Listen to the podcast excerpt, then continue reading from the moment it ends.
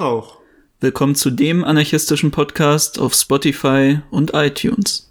Heute bei Übertage der 26. Folge sprechen wir über ein Thema, was sich viele von euch sicherlich einige Zeit schon gewünscht haben, und zwar den Anarchokommunismus. Wir werden natürlich relativ einleitend über das Thema sprechen, um einen allgemeinen Überblick zu geben. Es wird aber durchaus schon speziell, was die Ausgestaltung einer Gesellschaft nach anarchokommunistischer Idee angeht, einigermaßen konkret. Aber bevor wir starten, müssen wir noch eine Ankündigung machen. Und zwar wird es etwas passend zu dem heutigen Thema geben, was wir als Community-Projekt starten wollen. Und das werden wir am Montag oder Dienstag zum halbjährigen Jubiläum von Übertage veröffentlichen. Also Seid gespannt, es wird auf jeden Fall was ziemlich, ziemlich Cooles. Was auch noch dazu gesagt werden muss, heute wird es deutlich vortragslastiger als sonst werden. Also vielleicht werden manche von euch sich noch an die Anarchismus- und Maoismus-Folge erinnern, wo es das ja auch schon mal ähnlich gab. Heute wird es wahrscheinlich wieder so werden und wir werden das nicht so gut in der Diskussion funktioniert, das auch eher als so einen einleitenden Vortrag zu dem Thema halten. So, dann gehen wir jetzt aber auch eigentlich zur Struktur der Folge mal über. Wir werden damit starten, dass wir eine kurze Definition von Sozialismus und Kommunismus im anarchistischen Sinne geben. Danach werden wir über die Wurzeln und die historische Entwicklung des anarchistischen Kommunismus sprechen. Danach werden wir noch den anarchistischen Kommunismus von anderen anarchistischen Strömungen, nämlich dem Mutualismus und dem anarchistischen Kollektivismus abgrenzen. Schließlich werden wir dann zum Ende noch die Vorstellung einer Gesellschaft auf der Grundlage des anarchistischen Kommunismus darstellen und das Ganze dann unterteilt in die ökonomische Dimension, in die politische Dimension und zum Schluss in die soziale Dimension. Und speziell letzteres ist auch wirklich der Fokus der Folge. Also bleibt auf jeden Fall dran, weil wir werden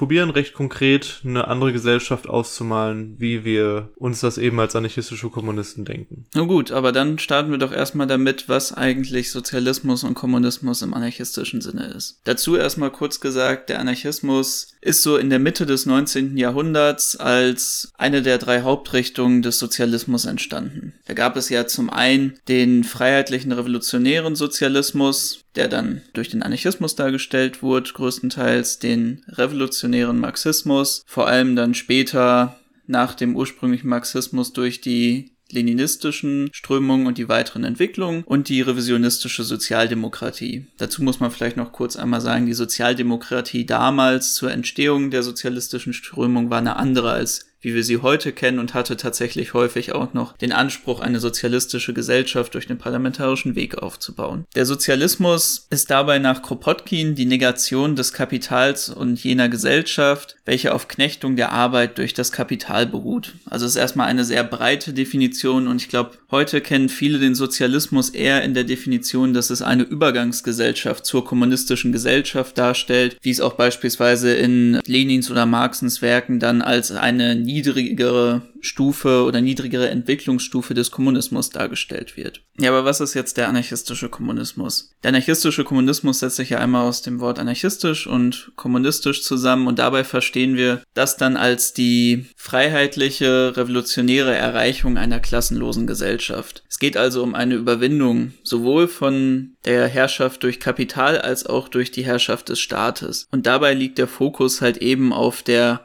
freiwilligen Selbstorganisation der Arbeiterinnenklasse zur Überwindung dieser Gesellschaft. Der Sozialismus ist dabei, wie auch gerade eben angesprochen, nach Kropotkin als eher unsere politische Grundausrichtung zu verstehen, als Blick auf die Welt und natürlich auch im Verständnis, wie es auch im Marxismus ist, als Übergang zur kommunistischen Gesellschaft. Der Übergang zur kommunistischen Gesellschaft sieht natürlich dann anders aus als im autoritären Sozialismus, aber auch Anarchisten reden natürlich von einem Übergang zum Kommunismus, weil weil das natürlich nicht einfach so passiert und es ist nicht von einem, einen Tag auf den anderen alles dann so, wie man sich das perfekt vorstellt. Nur wir glauben eben nicht daran, dass der Weg über den Staat gehen muss, sondern dass der Weg von Anfang an durch die Selbstorganisation funktioniert. Was sind aber nun die ideologischen Wurzeln und die historischen Entwicklungen des anarchistischen Kommunismus? Wie ja schon gesagt, ist der anarchistische Kommunismus aus der Mitte der historischen Arbeiterinnenbewegung entstanden. Alle TheoretikerInnen des anarchistischen Kommunismus waren auch PraktikerInnen. Also das heißt, das war jetzt eben nicht so, dass es da irgendwelche Leute gab, die die Theorien aufgestellt haben, die nichts mit den Kämpfen unserer Klasse zu tun hatten, sondern alle waren darin verwickelt, waren entscheidende redende Personen, haben an anarchistischen anarchistischen Aufständen teilgenommen, an Organisationen teilgenommen. Und aus diesen Erfahrungen ist letztendlich der anarchistische Kommunismus entstanden. Und das kann man eigentlich auch als einen Wesenszug von anarchistischer Theoriebildung begreifen, dass es eine sehr enge Verbindung zu der Praxis gibt. Manchmal ist es vielleicht auch eine gewisse Schwäche, punktuell, weil es dann manchmal auch so ein bisschen so eine analytische Distanz dazu auch fehlt vielleicht. Aber eigentlich empfinde ich es eher als eine sehr starke Stärke, weil es natürlich die Erfahrungen, die Kämpfe und die Zielrichtung unserer Klasse in sich vereint und dadurch eine, eine wirklich praxisnahe, umsetzbare Theorien hervorbringt. Der anarchistische Kommunismus hat sich vor allen Dingen im letzten Drittel des 19. Jahrhunderts aufgestellt. Das Theoriegebilde baut eben auf auf den Vorgängern, die es in der Theoriebildung des Anarchismus gab. Vor allen Dingen auf dem anarchistischen Kollektivismus, worauf wir jetzt gleich zu sprechen kommen. Der anarchistische Kollektivismus hat eben sehr stark auf dem Mutualismus aufgebaut. Das ist also quasi eine Weiterentwicklung der anarchistische Kommunismus von diesen beiden Strömungen, die vorangegangen sind.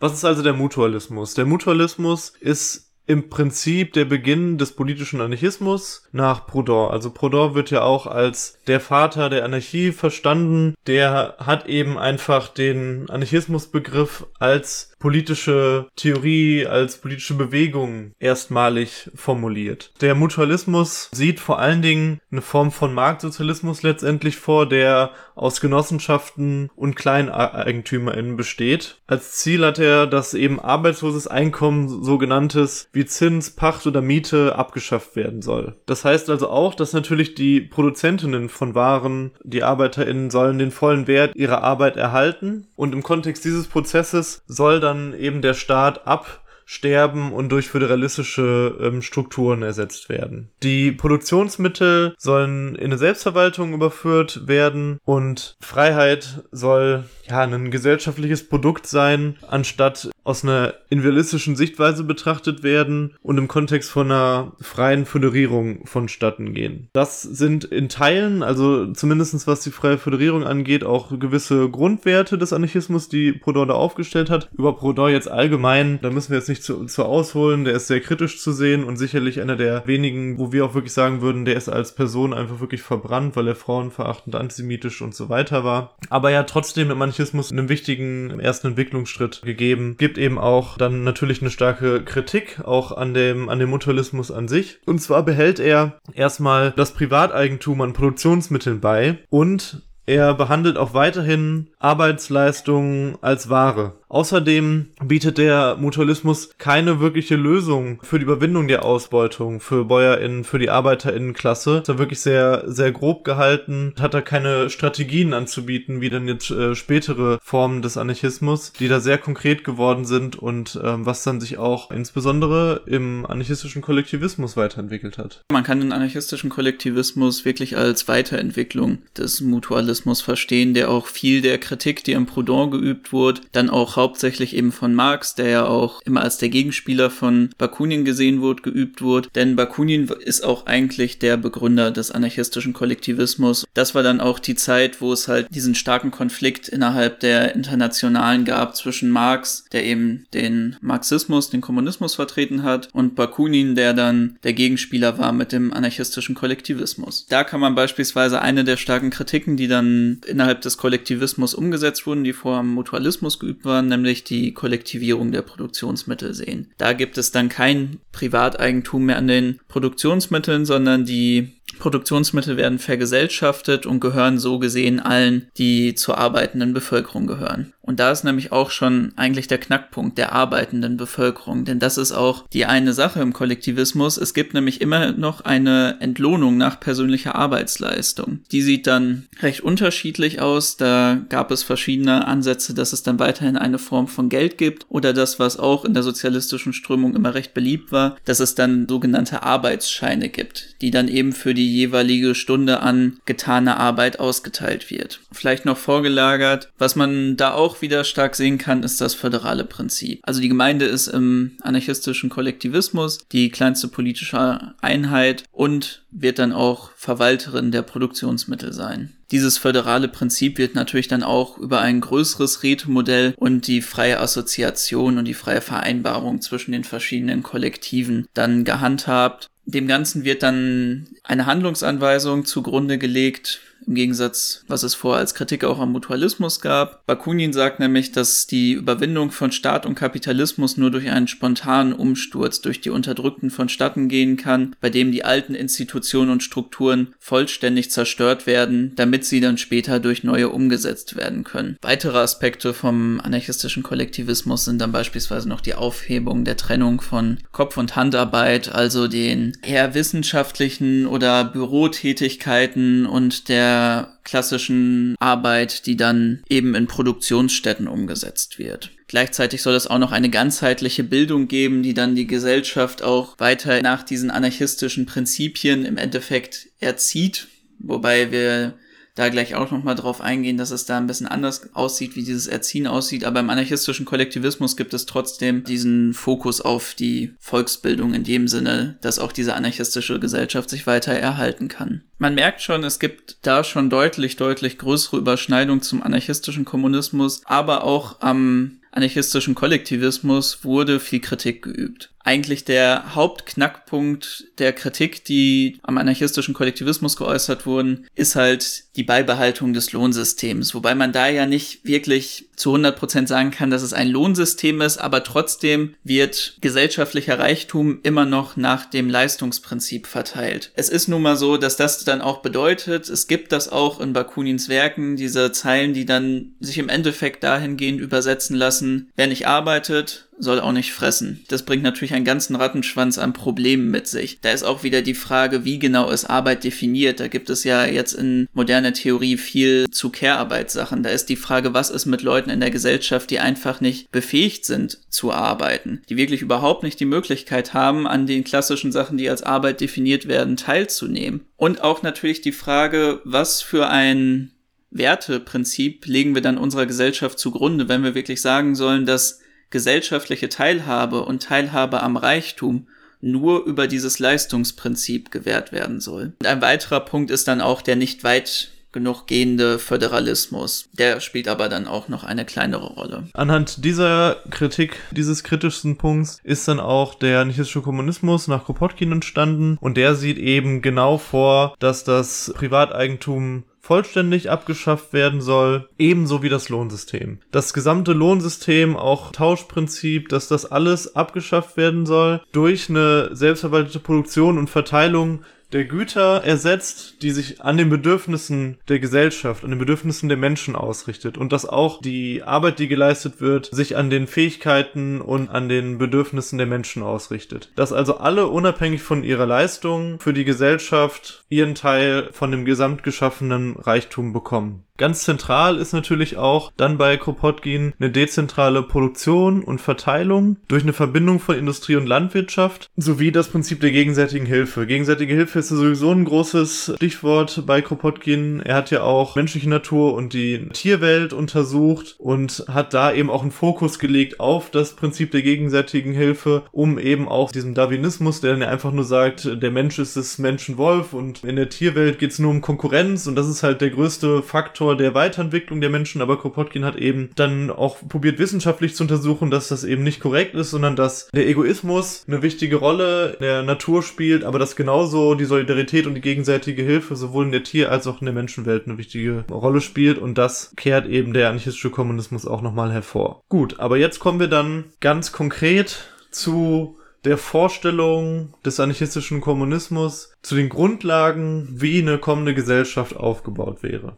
Zum Anfang konnte man vielleicht noch eine kleine Unterscheidung in dem, wie überhaupt im Anarchokommunismus über diese kommende Gesellschaft geredet wird, machen. Während beim anarchistischen Kollektivismus auch bei Bakunin viel Fokus auf diese Überwindung der alten Gesellschaft und die Zerstörung der alten Institutionen gelegt wird, kann man beim Anarchokommunismus vielmehr diesen Aufbau der neuen Gesellschaft, diese Ausformulierung, wie sollte sie aussehen, was muss an ihr besser sein, sehen. Da kann man dann auch nochmal sagen, natürlich wird auch der Weg dahin beschrieben und die soziale Revolution, also die Abschaffung und die Veränderung dieser ganzen alten Institutionen, diesen Aufbau der neuen Strukturen, ist wirklich das, was dem anarchistischen Kommunismus im Endeffekt zugrunde liegt. Das ist ja auch was, was man vielfach jetzt im modernen Anarchismus wiederfinden kann. Dieser gleichzeitige Aufbau von bestehenden Strukturen, die jetzt schon die anarchistische Gesellschaft vorwegnehmen, wie auch den Aufbau von Strukturen, die eben zur Überwindung der alten Institutionen vonnöten sind. Was wir auch gerade schon mal am Anfang angesprochen haben, diese Verbindung von Anarchismus und Kommunismus schlägt sich dann natürlich auch ziemlich stark in der Ausgestaltung der Gesellschaft wieder. Und im Endeffekt ist das dann auch so diese Verbindung von den freiheitlichen Prinzipien mit der kommunistischen klassenlosen Gesellschaft. Und das bedeutet natürlich, dass es auf allen Ebenen eine Gleichheit der Menschen geben muss.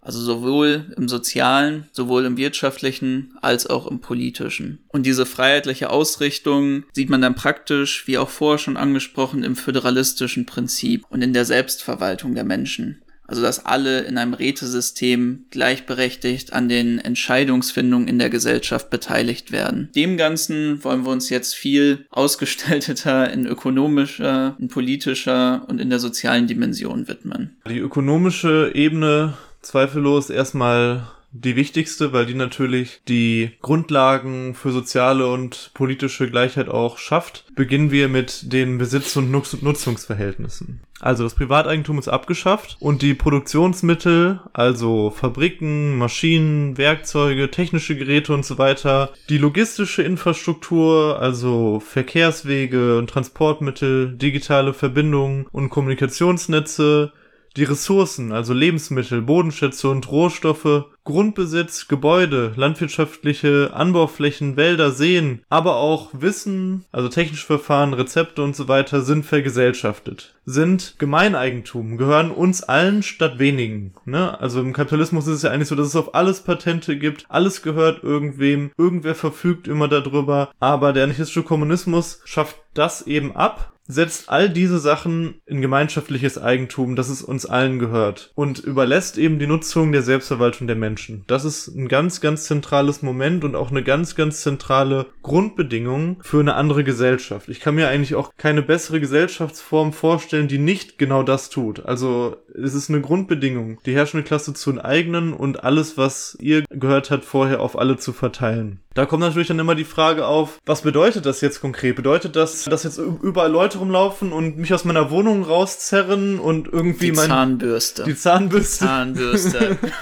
die Zahnbürste klauen, meine Klamotten wegnehmen und dann wird das irgendwie allgemein. Nee. Also natürlich gibt es einen persönlichen Besitz, persönliche Dinge, die man natürlich behält, also Dinge, die man selber nutzt die man selber braucht für das alltägliche Leben, auch persönliche Luxusgegenstände. Aber es geht dann darum, dass wenn man jetzt irgendwie, wenn jetzt eine Person drei Autos hat, dann kann sie eins behalten, was sie eben nutzt. Besser ist es natürlich, wenn dann vielleicht von der Gemeinschaft ein Auto von mehreren Leuten genutzt wird, aber theoretisch wird es auch weiterhin möglich sein, im anarchistischen Kommunismus, dass man auch ein eigenes Auto hat, würde man vielleicht in der Gemeinschaft drüber sprechen oder so, aber man würde natürlich dann ein Auto weiter haben können, nur es geht eben darum, dass alles was man nicht aktiv selber benutzt, dass man das auch dann der Gemeinschaft zur Verfügung stellt. Das kann natürlich dann auch punktuell vielleicht auch Leute aus lohnabhängigen Klasse heute betreffen, aber im, aber im allermeisten Sinne geht es hier natürlich um die Enteignung der Herrschenden. Die Abschaffung des Privateigentums beinhaltet dann natürlich auch die Abschaffung von Geldzahlungsmitteln sowie geistiges Eigentum, also ne, Patente und so weiter, das ich ja gerade schon gesagt, aber auch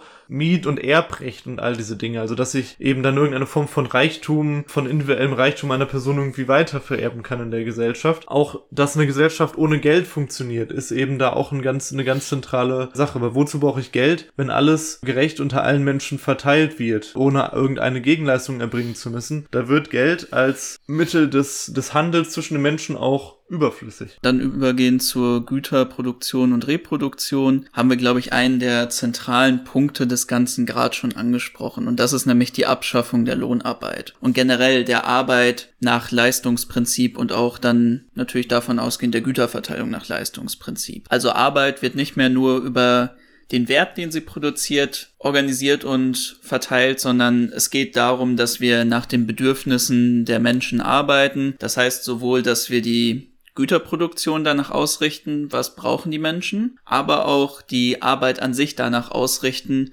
was für Bedürfnisse hat der Mensch, der arbeitet, wie möchte er seine Arbeit gestalten, wie soll diese aussehen. Da kann man erstmal im Großen sagen, es wird zu einer spürbaren Verkürzung der Arbeitszeit in allen Bereichen der Arbeit geben. Und es wird auch eine ganz andere Arbeitskultur geben. Die Arbeit wird viel mehr nach den Bedürfnissen ausgerichtet. Das heißt auch, Arbeitsplätze werden eher so eingerichtet, Arbeitsprozesse werden eher so eingerichtet. Viele Leute mögen sich jetzt wahrscheinlich fragen, ja, aber wenn wir wirklich nach den Bedürfnissen der Leute produzieren, werden dann nicht alle viel mehr wollen und äh, müssen wir dann nicht alle viel mehr arbeiten? Nein. So wie es jetzt organisiert ist in der kapitalistischen Gesellschaft, das wird jetzt wahrscheinlich zu weit greifen, das nochmal im Großen und Ganzen zu erklären. Aber an ein paar Punkten kann man das natürlich aufstellen. Also einmal ist es natürlich jetzt so, dass nach Profit gewirtschaftet wird und damit super viele unsinnige Sachen passieren. Es wird beispielsweise sehr viel einfach nur für den Müll produziert. Millionen von Tonnen von Nahrungsmitteln werden jedes Jahr weggeworfen elektronische Produkte werden so aufgebaut, dass sie halt nach einigen Jahren oder teilweise Monaten kaputt gehen, wenn die Garantie abläuft. Viele Sachen werden so produziert, dass sie alle paar Jahre neu gekauft werden müssen. Und auch viele Produkte werden produziert, Stichwort Bananenschneider, die keinen tatsächlichen Nutzen haben oder nur einen sehr begrenzten und vielleicht in einer anarchistisch-kommunistischen Gesellschaft würde es auch Bananenschneider geben, aber sie würden sicherlich anders aussehen. Das führt natürlich zu einem totalen Aufblähen der Arbeitszeit. Ich glaube, Bananenschneider würden nicht industriell gefertigt werden. Wahrscheinlich würde es vielleicht eine Manufaktur, eine Bananenschneider-Manufaktur im Sauerland. ich glaube, vielleicht wird es einzelne selbst angefertigte Bananenschneider geben, aber sie würden nicht in millionenfacher Stückzahl irgendwo Gut, hergestellt. Dann weiß ich schon, was ich nach der Revolution mache. so, und mit diesem Wegfall dieser ganzen unnutzen Produktion und natürlich allen anderen Sachen, die wir schon vorher angesprochen haben, wie viel bürokratischer Struktur, die so nicht mehr von Nutzen wäre, riesige Militärkomplexe, Repressionsorgane und, und, und. Die Liste lässt sich ja endlos weiterführen, was es nicht mehr geben wird. Die Werbebranche, die Finanzindustrie, man kann das ewig weiterführen. Das sind alles Bereiche, die so wegfallen würden und dadurch würden natürlich unfassbar viele Menschen auch für die gesellschaftliche Produktion frei werden. Und was man auch nicht verkennen darf, ist einfach die Weiterentwicklung von menschlicher Produktivkraft durch die technologische Entwicklung. Diese Entwicklung wird dann natürlich auch allen Menschen auf der gesamten Welt zugutekommen. Es wird nicht mehr so sein, dass einfach weil die Investition sich in einem Land des globalen Südens nicht lohnt, um halt eine automatisierte Produktion dort einzusetzen, dann einfach auf sogenannte billige Arbeitskräfte gesetzt, sondern diese Technologie mit der Freigabe von Patenten, mit dem Prinzip der Solidarität und der gegenseitige Hilfe zwischen allen Menschen auf der Welt, wird diese Technologie natürlich auch da eingesetzt werden. Und dadurch wird gerade in den Ländern, in denen gerade noch richtig viel hart körperlich gearbeitet werden muss, auch unfassbar viel Arbeitszeitverkürzung möglich sein. Diese zwei wichtigen Faktoren führen dann natürlich auch dazu, dass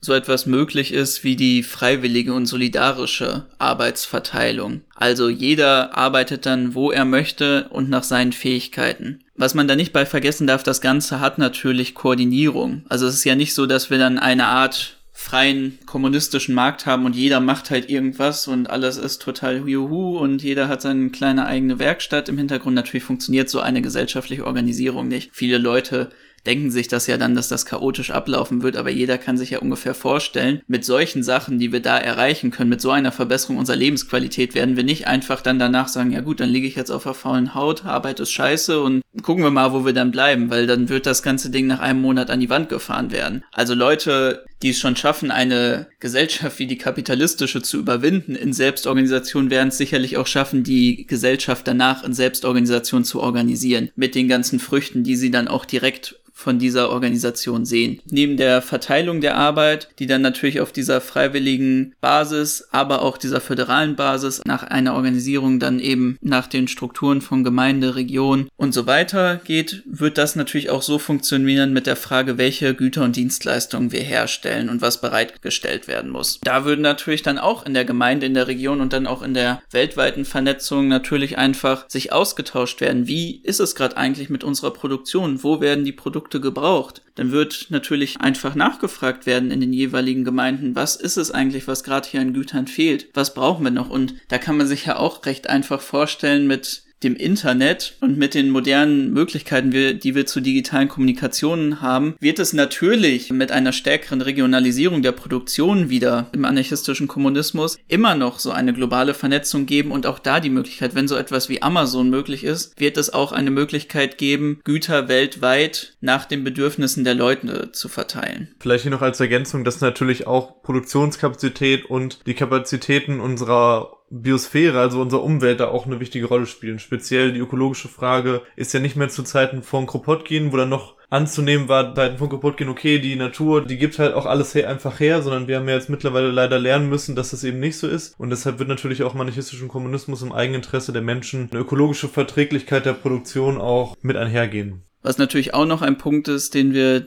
da ansprechen müssen zur Organisierung der Arbeit, ist es so, dass was häufig auch angesprochen wird, die Hierarchie im Sinne von einer Art natürlichen Autorität oder einer Wissenshierarchie. Das ist ja auch ein Argument, was häufig gegen Kommunistinnen oder anarchistische Kommunistinnen entgegengebracht wird. Na gut, wie stellt ihr euch denn eigentlich dann einen Linienflug im anarchistischen Kommunismus vor, wenn jeder eigentlich sich einfach in den Pilotensitz reinsetzen darf und sagen kann, heute ist mein Bedürfnis, Flugzeug zu fliegen. Sehr guter Einwand.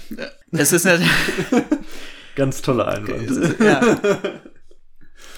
es ist natürlich so, dass eine Gesellschaft, die so nach einem föderalen Prinzip aufgebaut ist, auch in Bezug auf solche Sachen Sicherungsmechanismen einbauen wird. Niemand in der Gemeinde oder in der Organisation dieses Flughafens wird ja dann Interesse daran haben, dass einfach jeder sich dort in den Flugsessel setzen darf und einfach so dieses Flugzeug fliegen darf. Und natürlich wird auch niemand, der da als Passagier dann an Bord dieses Flugzeuges ist, akzeptieren, dass das so funktioniert. Aber abgesehen davon wird es einfach in der Organisation davon natürlich eine Art Wissenshierarchie geben und man wird vorweisen müssen, dass man halt befähigt ist, dieses Flugzeug zu fliegen. Und da kann sich dann nicht jeder melden, sondern wie es das jetzt auch schon gibt, anarchistische Strukturen sind ja auch nicht einfach komplett offen für jede Person, sondern es gibt natürlich auch immer, dass man nachguckt, ist die Person jetzt für die und die Sache Sachen geeignet. Auch jetzt gibt es das schon und so wird es das dann natürlich auch geben. Es wird immer die Frage nach der Eignung für eine bestimmte Aufgabe geben und das wird nicht einfach nur wegfallen, weil man sagt, das funktioniert nach Bedürfnissen. Es wird ja nicht jeder einfach alles machen können, nur weil es halt so ist, sondern es gibt natürlich da den gesunden Menschenverstand und auch einfach die gesellschaftliche Organisierung, die so etwas vorbeugt. Nur das Wichtige ist eben, dass dann der Kapitän oder die Kapitänin von dem Flugzeug nicht mehr zu sagen hat in der verwaltenden genau. äh, Versammlung über den Flughafen, wie jetzt die Person, die den Tank nachfüllt von dem Flugzeug. Also, dass halt quasi alle, alle ArbeiterInnen in den bestimmten Bereichen in der Versammlung, die diesen, die diesen Lebensbereich, diesen Arbeitsbereich verwaltet, gleich viel zu sagen haben, unabhängig davon, welche Funktion sie ausführen. Weil wenn man mal drüber nachdenkt, es wird ja immer so getan, ah ja, der Chefarzt oder der Kapitän oder was auch immer, das sind dann so die wichtigsten Faktoren. Aber wie soll denn bitte das Flugzeug fliegen, ohne dass da auch jemand noch Benzin nachfüllt oder sich um die Reparatur des Ganzen kümmert. Also das sind alles wichtige Bereiche, ohne die, die nur zusammen dazu führen, dass das Flugzeug fliegen kann. Und deswegen haben auch natürlich alle in gleichem Maße Mitspracherecht und der Kapitän kann sich nicht, weil er sagt, oh, ich bin hier der große Macker, weil ich hab, kann hier das Flugzeug fliegen und ohne mich wird hier gar nichts laufen, einfach alleine entscheiden. Und ähnliche Sachen gab es ja auch schon in anarchistischen Gesellschaftsversuchen. Also muss man sich ja einfach nur die Organisierung von Fabriken im anarchistischen Katalonien angucken oder die Organisierung auch der militärischen Strukturen. Da war es ja auch so, dass die Offiziere von den Soldaten selber gewählt wurden und natürlich dann auch eine gewisse Expertise haben und man hat sich auf ihr Wissen mehr gestützt als auf das der einfachen Soldaten aber trotzdem hatten sie in der jeweiligen Einheit dann auch nicht mehr zu sagen und alles wurde auch mit den Soldaten selber zurückgesprochen. Ein weiterer noch wirklich wichtiger Punkt ist die Abschaffung der Trennung eben von dem, was heute als Care-Arbeit, also der häuslichen Arbeit, der Reproduktionsarbeit wahrgenommen wird und der Produktionsarbeit soll überwunden werden. Das heißt auch, dass das alles, was heute eben nicht als Arbeit in dem Sinne in dem es Wert produziert wahrgenommen wird, auch gleichmäßig verteilt werden soll, weil in der heutigen Gesellschaft ist es ja häufig so, dass es dann in vielen Beziehungen eben eine Person gibt, die geht arbeiten, das ist dann eben meistens der Mann, und eine Person, die bleibt zu Hause, das ist dann eben die Frau, die dann auf Haus und Kinder aufpasst und sich den ganzen Reproduktionstätigkeiten, also Verwaltung des Hauses, Waschen, Putzen, Kochen, Kinder erziehen beschränkt. Wobei man dazu sagen muss, dass es natürlich auch inzwischen da eine Änderung gibt, nämlich dass die meisten Frauen jetzt auch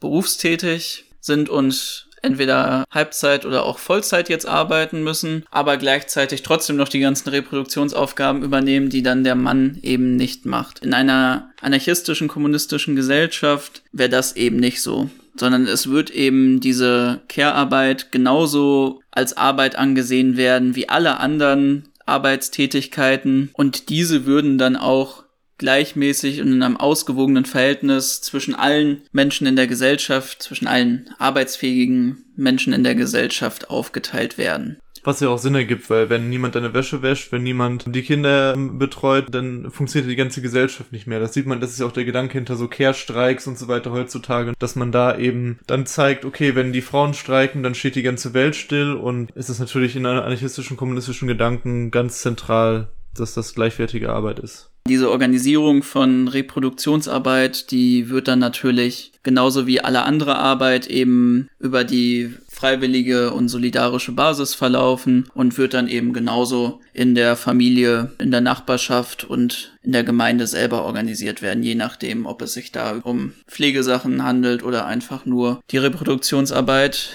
in der häuslichen Sphäre. Okay, kommen wir als nächstes zu Güterkonsum und Güterverteilung. Alles allen. Jeder kann sich aus dem gemeinsamen Pool bedienen, was er braucht. Es gibt keine Bedingungen. Der Bedarf. Wie wird der Bedarf ermittelt in einer solchen Gesellschaft? Der würde genauso wie alles andere auch über Bedarfs- und Verbrauchsräte ermittelt werden. Da kann man sich sicherlich auch wieder vorstellen, dass da mit, in, mit dem Internet einiges möglich ist. Aber genauso in diesem Bereich wie in allen anderen würde es eben dann auch lokale Räte, lokale Versammlungen geben, die aus der Mitte der Gesellschaft gewählt werden würden. Wie genau dieses politische Rätesystem, sag ich mal, aufgestellt ist, dazu kommen wir dann später noch. Diese Verbrauchsräte sind lediglich koordinierende Organe, also die haben jetzt keine äh, politische Macht in dem Sinne, sondern sind einfach nur Werkzeuge, um eben zu gewährleisten, dass alles gerecht verteilt wird. Und dementsprechend stehen sie natürlich auch in einem engen Austausch mit den lokalen Räten von Produktion, von Landwirtschaft, von Dienstleistungen, um dann auch sehr, sehr zielgerichtet veränderte Bedarfe in der Gesellschaft zu koordinieren. Und da klingeln vielleicht auch schon die Alarmglocken bei ein paar Personen, die da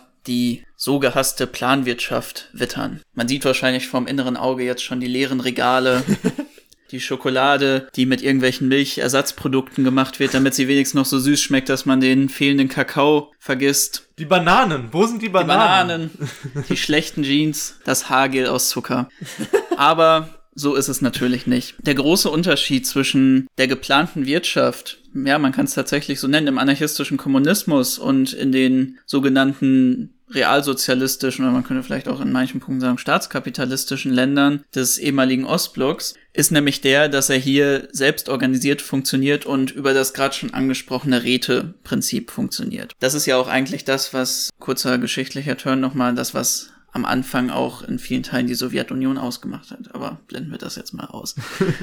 Denn was ist eigentlich jetzt der Rat? Der Rat wird auf der lokalen Ebene überall gebildet und es ist im Endeffekt einfach nur die verwaltende Einheit für die jeweilige Sphäre der Gesellschaft. Das heißt, es wird beispielsweise in dem lokalen Betrieb ein oder mehrere Räte geben, je nachdem, wie viele Produktionsbereiche es da gibt. Der ist für alle Leute, die in diesem Bereich arbeiten, offen, damit sie sich daran beteiligen können und sagen können, wie möchte ich meinen Betrieb gestalten? Wie wollen wir die Produktion gestalten? Wie wollen wir unsere Arbeitszeiten organisieren? Das ist im Endeffekt so, wie man es vielleicht jetzt schon aus Kollektivbetrieben kennt, in denen jede Person, die dort arbeitet, zusammen mitgestaltet. Aber natürlich funktioniert das nicht nur auf dieser rein lokalen Ebene, sondern wir brauchen ja auch eine weitere gesellschaftliche Organisierung. Wir können ja nicht einfach sagen, dass jeder in seinem kleinen Reich macht, was er möchte und darüber hinaus gucken wir dann mal. Deswegen gibt es auch das Prinzip des imperativen oder des weisungsgebundenen Mandates. Das bedeutet, dass eine Person aus diesem Rat dann delegierte Person wird. Das heißt, dass diese delegierte Person dann die Entscheidung des Rates, dem sie weisungsgebunden ist, an eben den nächsthöheren Rat oder einfach irgendeinem anderen Rat weiterträgt. Und weisungsgebunden bedeutet, dass sie verpflichtet ist, den Sachen, die sie dann in diesem Rat vertritt, auch die sind, die der Rat selber beschlossen hat. Das heißt, es ist nicht so wie in einer parlamentarischen Demokratie, dass alle vier Jahre gewählt wird und dann muss man hoffen, dass diese Person eben möglichst gut die eigenen Interessen vertritt, sondern sie sind daran gebunden und es ist jederzeit möglich, diese Person dann auch wieder ihres Amtes als delegierte Person zu entheben, wenn eben dieses Vertrauen gebrochen wird und diese Weisungsgebundenheit nicht umgesetzt wird. Und diese Rätestruktur soll dann eben in allen Bereichen der Gesellschaft umgesetzt werden. Also in der Produktion, in der Reproduktion, im Verbrauch, in der Verteilung und natürlich auch als Schiedsstelle bei auftretenden Interessenkonflikten in all diesen Bereichen. Zum Beispiel bei der Frage, was muss jetzt zuerst produziert werden? Was ist jetzt, wenn zwei Bedürfnisse da aufeinandertreten mit fehlenden Ressourcen in der Produktion? Oder was ist, wenn jetzt eine Arbeit liegen bleibt, die aber gesellschaftlich umgesetzt werden muss? Da wird dann natürlich alles auch über diese Rätestruktur, egal ob in Zeiten des Konsenses oder in Zeiten des Dissenses eben verwaltet. Ein ganz zentrales Element ist natürlich auch die Bildung und Ausbildung. Umso stärker die Bildung und Ausbildung der Menschen im anarchistischen Kommunismus ist, umso besser funktioniert natürlich auch die Verwaltung der Gesellschaft. Umso besser gebildet, umso mehr Fähigkeiten die Menschen haben, umso bessere Möglichkeiten es in diesen Bereichen gibt, umso mehr Expertinnen in Anführungsstrichen hat man natürlich auch, um vielleicht gewisse Aufgabenbereiche in die Breite zu ziehen, dass sich das auf viele Schultern verteilt. Umso flexibler ist natürlich auch eine Gesellschaft und kann alle Herausforderungen, die auf sie zukommen, bestehen. Da ist es natürlich auch wiederum sehr klar, dass Bildung für alle da ist und nicht an irgendwelche Voraussetzungen geschaffen. Das muss man sich auch mal vorstellen, dass halt alle Leute unabhängig des Geldbeutels einfach die Bildung haben können, die sie brauchen. Und dass diese Bildung auch anders aufgebaut ist. Also man kennt es ja häufig heutzutage, dass die Leute in der Schule und in der Uni erstmal fast überhaupt keine Praxiserfahrung haben, bis auf vielleicht mal zwei, drei Wochen im Betrieb oder so. Da, da sind die Leute halt irgendwie über zwölf Jahre, machen irgendwelche theoretischen Sachen und haben dann einige Monate vielleicht mal real in irgendwie einem Arbeitsbereich, in dem sie sich vorstellen könnten, dann verbracht. Wenn man jetzt zum Beispiel an, an die Lehrerschaft denkt oder so,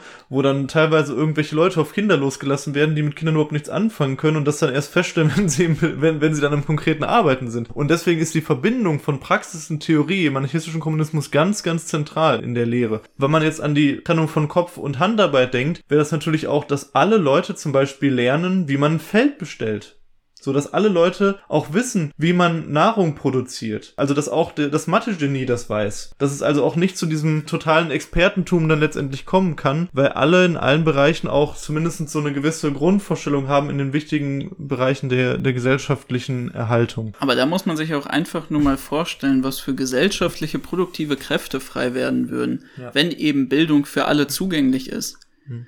Es ist ja wirklich so, wie viele Genies auf einem bestimmten Feld. Wie viele Leute werden halt in absolut stupide und einfach zu ersetzende Tätigkeiten in dieser Gesellschaft ge gezwungen, auch, ja.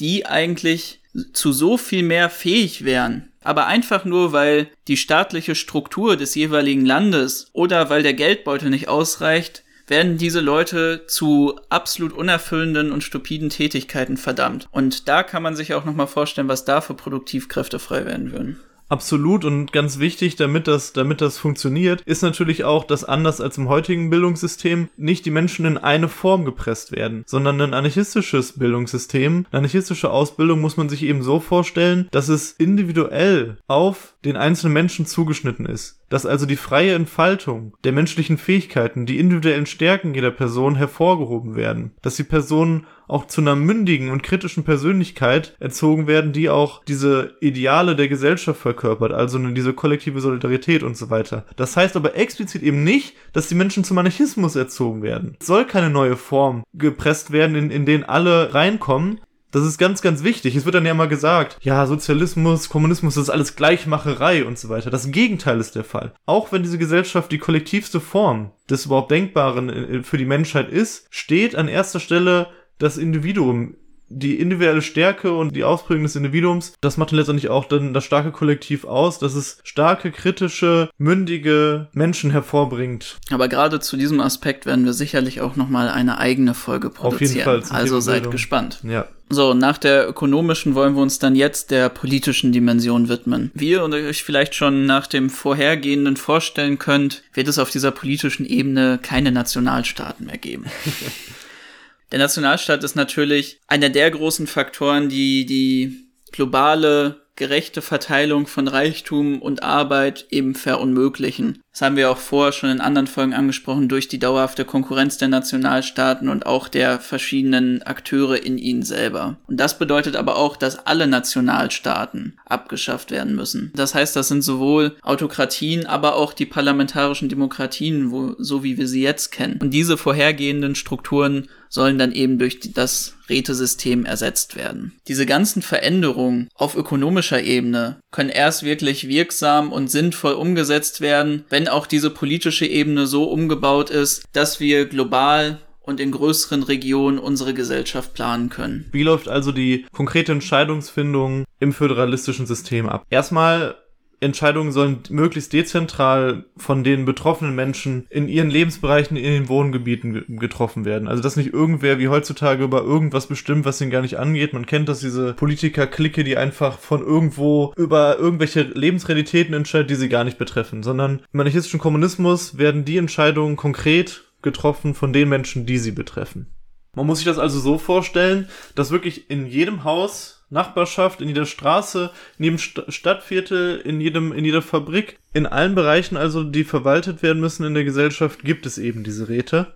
Natürlich hört sich das erstmal vielleicht sehr komplex an. Hier muss man sich aber natürlich auch vor Augen führen, dass durch das Freiwerden, dass wir eben nicht mehr jeden Tag acht Stunden am Tag irgendwo buckeln müssen, sechs Tage die Woche, sondern dass wir ja vielleicht noch insgesamt einen normalen Arbeitstag, den, den alle verbringen müssen, damit die Gesellschaft erhalten werden kann. Also vielleicht acht Stunden in der Woche oder so. Da gibt's ja dann so Hochrechnungen, was man da ähm, äh, machen könnte an, an der Arbeitszeit, die noch übrig bleibt. Wenn das nur noch übrig bleibt und du ansonsten dich den künstlerischen Sachen widmen kannst, den der wissenschaftlichen Forschung oder was auch immer, was dir als Person wichtig ist, der persönlichen Entfaltung, dann ist natürlich auch enorm viel Zeit, um auch die Möglichkeit zu haben, für alle gute Entscheidungsformen zu entwickeln und auch in Versammlungen tätig zu sein. Und es wird ja auch viele Leute geben, die dann auch nur in ihrem Haus oder nur in ihrer Straße in der Versammlung sind und viel weniger, die auch auf einer größeren Ebene dann delegiert werden. Und das wird nur ab und zu vorkommen. Also ihr müsst euch das jetzt nicht als unendlichen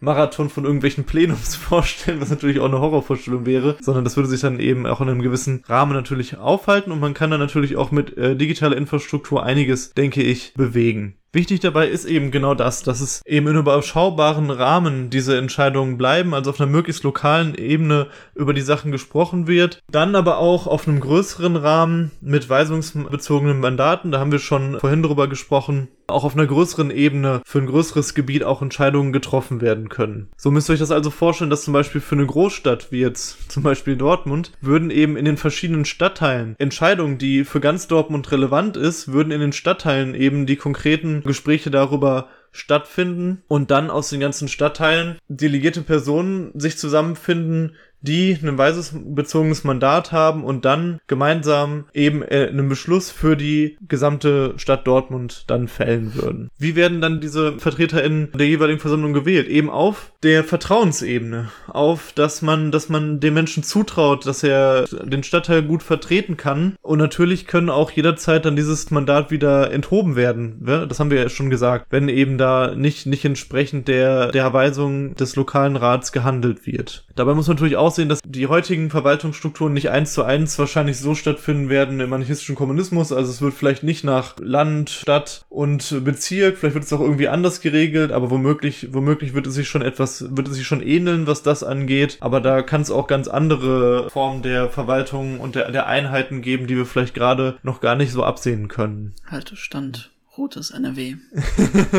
das ist auch eine Sache, die ganz häufig im Anarchismus heute vergessen wird, dass zentrale Werte auch von Freiheit als Verantwortungsbewusstsein ähm, bestimmte Regeln, die man, die man sich gibt, an die sich alle, an die sich alle halten können, die, die von, die von uns selbst definiert werden, die uns betreffen. Also, dass das eben ganz zentrale Werte sind, dass man verantwortungsbewusst, dass man diszipliniert in diesen Verwaltungen ist. Also, das ist ganz, ganz zentral für Freiheit. Wenn alles total chaotisch abläuft und alle irgendwie so handeln, wie es, wie es läuft, dann steht das der Freiheit im Wege, weil dann die Sachen durcheinander, durcheinander laufen. Und deswegen spricht man ja auch davon, dass der Anarchismus die höchste Form der Ordnung ist. Weil genau das, dieses Verantwortungsbewusstsein, diese Zuverlässigkeit, das sind eigentlich hoch anarchistische Werte. ohne die es mit einer anarchistischen Gesellschaft gar nicht funktioniert. Und deswegen ist es auch sehr wichtig, dass diese ganzen Entscheidungen, die Räte, wie diese Abläufe sind, sehr transparent und kritisierbar bleiben und dass es auch auf einer politischen Ebene natürlich eine Form von Meinungs-, Organisationsfreiheit und Pressefreiheit gibt. Also, dass es auch immer eine, einen kritischen Diskurs geben wird. Also, dass es durchaus auch Positionen geben wird, die abseits stehen, was viele Leute denken. Und dass das auch in, in einer gewissen Form akzeptiert wird. Ich denke, wie man jetzt mit reaktionären Inhalten, die aktiv gegen die Gesellschaft arbeiten, umgeht, das ist ein bisschen zu weit führend. Da reden wir dann vielleicht in der kommenden Folge mal von, wenn wir über Gewalt oder, oder generell um Umgang mit reaktionären Kräften sprechen. Und vielleicht, um das auch nochmal anschaulicher zu machen in Bezug auf die Ordnung, die Marian gerade angesprochen hat, da muss man sich ja einfach nur vor Augen führen, dass eigentlich das zentrale Moment von Unordnung eben dann auch die Willkürlichkeit gegenüber anderen Personen ist. Was ist eigentlich willkürlicher als die aktuelle bestehende Ordnung? Wie viele andere Bedürfnisse von Menschen werden dort übertreten? Wie viele Leute werden nicht gefragt? Wie viel wird einfach nur auf egoistischer Basis der Interessen einiger weniger durchgedrückt? Und dann muss man sich mal vor Augen halten, wie eine anarchistische Ordnung aussehen wird, die eben wirklich diese gesamten gesellschaftlichen Prozesse mit Beteiligung aller Leute durchführen wird. Und da kann man dann auch wirklich sagen, das, was Marian gerade angesprochen hat, das ist eben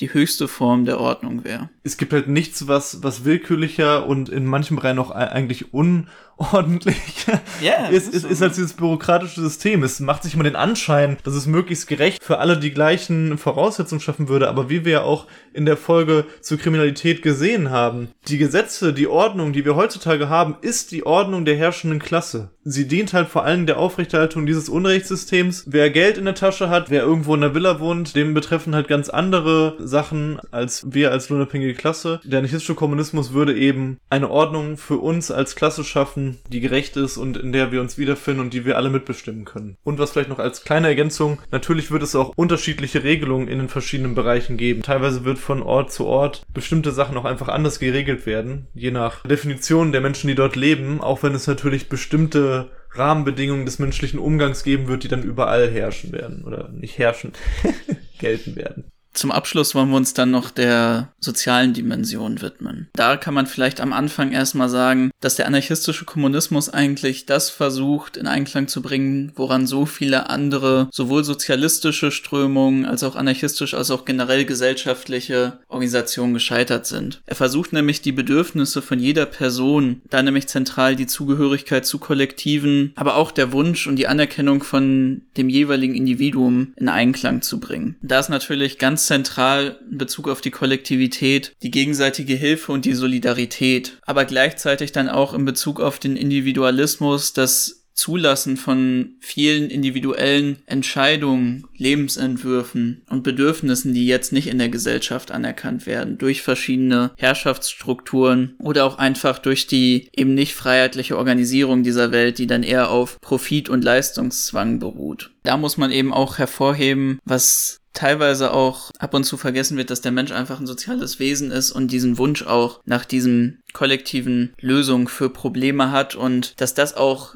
in eigentlich jeder menschlichen Gesellschaft ein starker Antrieb auch ist, an dieser Gesellschaft teilzuhaben. Weil eigentlich jede Gesellschaft funktioniert über dieses kollektive soziale Lösen von Problemen. So wird es dann auch in der Gesellschaft des anarchistischen Kommunismus aussehen. Und neben dem sind natürlich auch die Vorteile, Stichwort Arbeitszeitverkürzung, gleicher Zugang zu Reichtum und auch einfach das Wahrnehmen einer allgemeinen Verbesserung der Lebensqualität auf der gesamten Welt. Starke Initiativfaktoren, eine starke Motivation für alle Personen auch an dieser Gesellschaft teilzuhaben. Das heißt auch das, was in Bezug auf die Bildung angesprochen wurde, dass auch einfach nicht alle Leute zu Anarchisten erzogen werden müssen, weil die Vorteile so stark offensichtlich sind, wenn es eine tatsächliche Umsetzung der Gesellschaft gibt. Das ist natürlich auch das Problem, dem wir uns jetzt gegenüber sehen, dass wir einfach nur auf die jeweiligen vorhergehenden anarchistischen Gesellschaften verweisen können die natürlich auch nicht alle nach anarchistischen, kommunistischen Prinzipien aufgebaut waren und kein aktuelles Beispiel haben, wo wir einfach sagen können, guck mal so, das sind die ganzen Vorteile, die das euch bringt. Diese Überzeugungsleistung der Menschen wird in einer bestehenden anarchistischen, kommunistischen Gesellschaft so, so viel einfacher ausfallen. Das heißt aber natürlich nicht, dass in einer anarchistisch-kommunistischen Gesellschaft einfach alle destruktiven Handlungen aufhören würden. Es wird natürlich noch Gewalt geben. Es wird natürlich noch sicherlich auch Diskriminierung aufgrund von ethnischen oder religiösen Merkmalen passieren. Es wird auch immer mal wieder zu Situationen von Machtmissbrauch kommen oder die Konflikte wie beispielsweise bei der Ressourcenverteilung oder bei der Frage, was soll jetzt produziert werden. Aber das sind alles Faktoren, die sich nicht nur in ihrer Häufigkeit reduziert werden, sondern die auch einfach durch die Rätestruktur, durch die Art und Weise, wie die Gesellschaft organisiert ist, immer mehr unmöglich gemacht werden würden. Diskriminierung wird einfach viel weniger passieren aufgrund der Aufarbeitung von Herrschaftsstrukturen in Bezug auf Herkunft, in Bezug auf Geschlecht, in Bezug auf Religion. Und natürlich auch die ganzen Interessen, die dahinter stehen von Nationalstaaten und dem Kapital würden einfach verunmöglicht werden. Machtmissbrauch wird beispielsweise durch das, was wir vorher mit dem weisungsgebundenen, mit dem imperativen Mandat abgesprochen, angesprochen haben, viel stärker verunmöglicht werden. Und auch diese Konflikte in der Frage von Ressourcenverteilung Produktion wird einfach darüber, dass es so viele Schlichtungsorgane durch die Rätestruktur geben wird, sehr viel weniger zu Sachen wie einem Bürgerkrieg oder einem bewaffneten Konflikt oder auch in einem kleineren Maß einfach nur egoistischem Handeln von bestimmten Personengruppen. Viel weniger zu diesen ja Extremformen werden. Da sei auch nochmal wirklich stark zu verweisen zu Sachen wie Gewalt, sexuellen Übergrifflichkeiten oder auch Ressourcenhorten oder Diebstahl vom Besitz von anderen Personen. Da sei darauf zu verweisen, dass wir auch diese Doppelfolge zu Kriminalität und dem Umgang mit Kriminalität auch in einer anarchistisch-kommunistischen Gesellschaft vor einigen Wochen, ich bin mir gerade nicht mehr sicher, welche Folge das war, äh, veröffentlicht haben. Also hört gerne zu Kriminalität und Umgang mit Kriminalität rein. Da gehen wir auf diesen Punkt viel, viel stärker stärker ein. Eben auch durch die Art und Weise, wie diese Gesellschaft organisiert ist, dass sie sowohl die Freiheit des Individuums fördert, als auch in diese kollektive Strukturen sie ja eigentlich dazu, ja, fast schon nötigt, teilzunehmen, so starke Motivation dazu gibt, daran teilzunehmen, werden natürlich auch alle vorher in der Gesellschaft anerlernten Sachen, die dann auch zu so etwas wie gerade Diskriminierung oder Machtmissbrauch und Gewalt führen, eben auch einfach verlernt. Die vorher bestehenden Klassenbeziehungen, die Hierarchisierung der Menschen nach sozialen und konstruierten Kriterien, wie gerade schon angesprochen, Herkunft, Geschlecht etc. etc. Aber auch so Sachen wie einfach dieses neoliberale Konkurrenzverständnis, das eben durch alle Strukturen der aktuellen Gesellschaft so aufgebaut wird, werden in der kommenden Gesellschaft einfach verlernt werden. Und deswegen führt das natürlich auch nochmal zu einer ganz starken Abnahme dieser ganzen, dieses ganzen destruktiven Verhaltens. Vielleicht noch abschließend ein Punkt, den wir jetzt nicht so stark hervorgehoben haben, aber der auch einfach extrem wichtig ist, ist natürlich eine ganz andere Beziehung zu unserer Umwelt, zu der Erde selber, zu der Natur, was ja eigentlich so eins der zugrunde liegenden Herrschaftsverhältnisse für viele andere ist, nämlich diese Haltung, du sollst dir die Welt untertan machen, die es dann eben auch in einer anarchistisch-kommunistischen Gesellschaft nicht mehr so geben wird. Es wird vielmehr auf ein Verhältnis hinauslaufen, was anerkennt, dass wir auch Teil dieser Natur sind, dass wir auf sie angewiesen sind, dass wir ohne sie nicht leben können, dass sie uns nicht einfach nur umgibt, sondern dass sie, ja, ich weiß, das klingt jetzt schon fast so ein bisschen hippie-mäßig, aber ja, mit uns und in uns selber drin ist. Und so wird natürlich dann auch die Produktion und die Verteilung von Ressourcen und Reichtum aufgebaut werden, dass sie immer in Einklang mit einer Erhaltung unserer Erde, mit einer Erhaltung der Natur ist.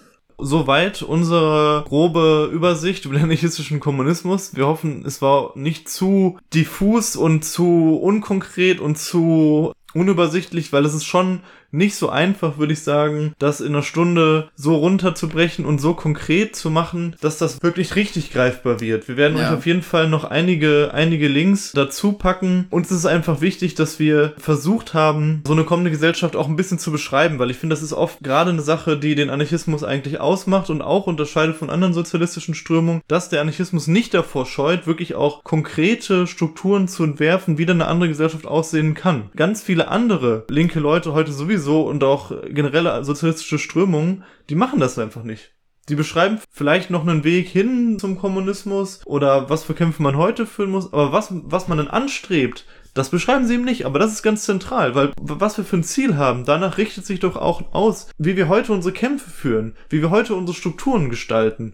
Danach richtet sich doch auch aus, wo wir hinwollen. Und das muss doch immer unser Ideal sein, dass wir wirklich dieses Bild vor Augen haben.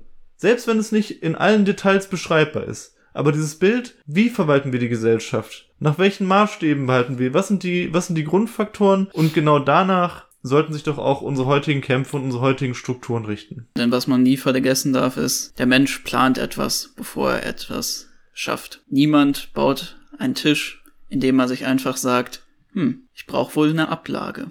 Gucken wir mal, wie wir da hinkommen. Meldet uns gerne nochmal zurück, wie euch das gefallen hat. Die Anarchismus-Maoismus-Folge damals ist ja sehr gut angekommen, obwohl die auch dann ein bisschen theoretischer und anspruchsvoller vielleicht war. Heute war, war das vielleicht auch der Fall. Guckt vielleicht auch einfach diese ganzen einzelnen Aspekte. Wir haben das ja auch mehrfach in der Folge angesprochen. Man kann vielleicht ja auch so sagen, dass unsere Vorstellung von einer anarchistisch-kommunistischen Gesellschaft findet sich auch einfach in sehr vielen Folgen, die wir zu bestimmten Themen gemacht haben, wieder. Das ist natürlich auch, wie du gerade schon angesprochen hast, das Problem, dass wir es eben nicht in eine Folge alles packen können. Deswegen viele der Aspekte, die wir jetzt angeschnitten haben, die wir jetzt angesprochen haben, finden sich so in anderen Folgen wieder. Also hört vielleicht auch einfach da rein oder werden auch in kommenden Folgen noch viel mehr ausgearbeitet. Egal ob jetzt zu Bildung, zu der Frage, wie kann man jetzt so eine Planwirtschaft organisieren oder auch zu, wie so, sieht überhaupt jetzt so eine Rätestruktur aus oder wie sieht jetzt auch ein Kollektivbetrieb im Jetzt aus. Das sind alles so Sachen, die kann man dann noch mal in einzelnen Folgen besprechen. So, aber jetzt Schluss den Endworten. Wir hören uns bald wieder. Glück auf. Glück auf.